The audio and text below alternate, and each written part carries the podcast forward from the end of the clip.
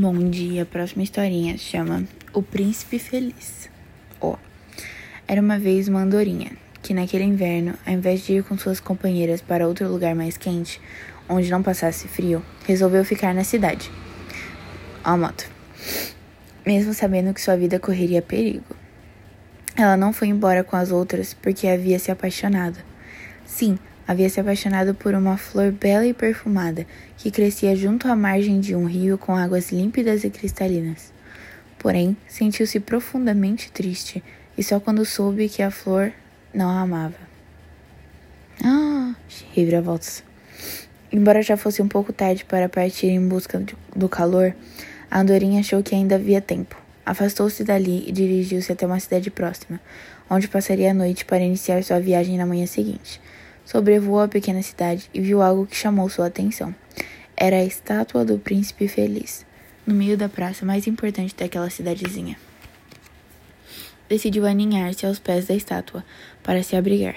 Naquela noite, quando estava prestes a adormecer, notou que algumas gotas de água caíam sobre sua cabecinha. Será que vai chover? pensou ela. Que azar. Olhou para cima e viu que não se tratava de gotas de chuva, e sim de lágrimas que brotavam dos olhos da estátua. O que está acontecendo comigo? perguntou a andorinha a si mesma. Sei muito bem que estátuas não choram. Estava pensando nisso quando mais uma lágrima caiu sobre ela. Então aproximou-se do rosto da estátua e perguntou: Por que está chorando?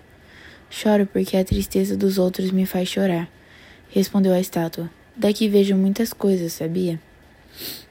Mas aos seus pés há uma placa dizendo que você é o príncipe feliz, disse a andorinha surpresa. Sim, quando estava vivo era a pessoa mais feliz do mundo. Meu palácio estava sempre cheio de gargalhadas e alegria. Só havia brincadeira e felicidade. Foi por isso que me deram esse nome. Mas agora que tenho um coração de chumbo, a tristeza dos outros me faz chorar. Pode me fazer um favor, Andorinha? pediu o príncipe. Eu? Perguntou a andorinha, espantada. Como eu posso ajudá-lo? Sou uma ave pequenina e sem forças, que não resiste nem ao frio. Olha bem para mim. Preciso de você, continuou a estátua. Por favor, arranque um dos meus olhos de diamante e leve para, para aquela pobre mulher que vive no outro lado do rio. O filho dela está doente e eles não têm nada para comer. A andorinha pegou o diamante com o bico e, depois de sobrevoar todas as casas da aldeia, atravessou o rio e entregou-o àquela mãe que sofria. Quando voltou para perto do príncipe, disse: Que estranho, eu estava morrendo de frio e achei que não conseguiria chegar. Pensei que minhas asas fossem congelar e, no entanto, sinto até um calorzinho por dentro. O príncipe explicou que era porque havia feito uma boa ação e pediu outro favor. Você pode arrancar meu outro olho e entregar àquela menina que anda pelas ruas à procura de pão sem encontrar? Mas assim você não poderá enxergar, comentou a andorinha. Não faz mal, respondeu o príncipe. Dê a ela e depois vá embora com seus companheiros. Está começando a nevar.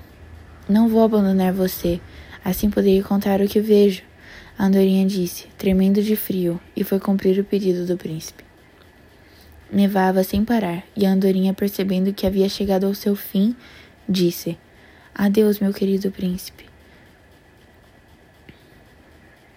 Adeus, meu querido príncipe feliz. Naquele instante, seu coração de chumbo caiu no chão e partiu-se em mil pedaços. Acabou. Gente, que triste. Ai, que lindo. Ó, o final, bem tosco. Sim, Salabinha, essa história chegou ao fim. Eu vou achar outra e é. fíjate.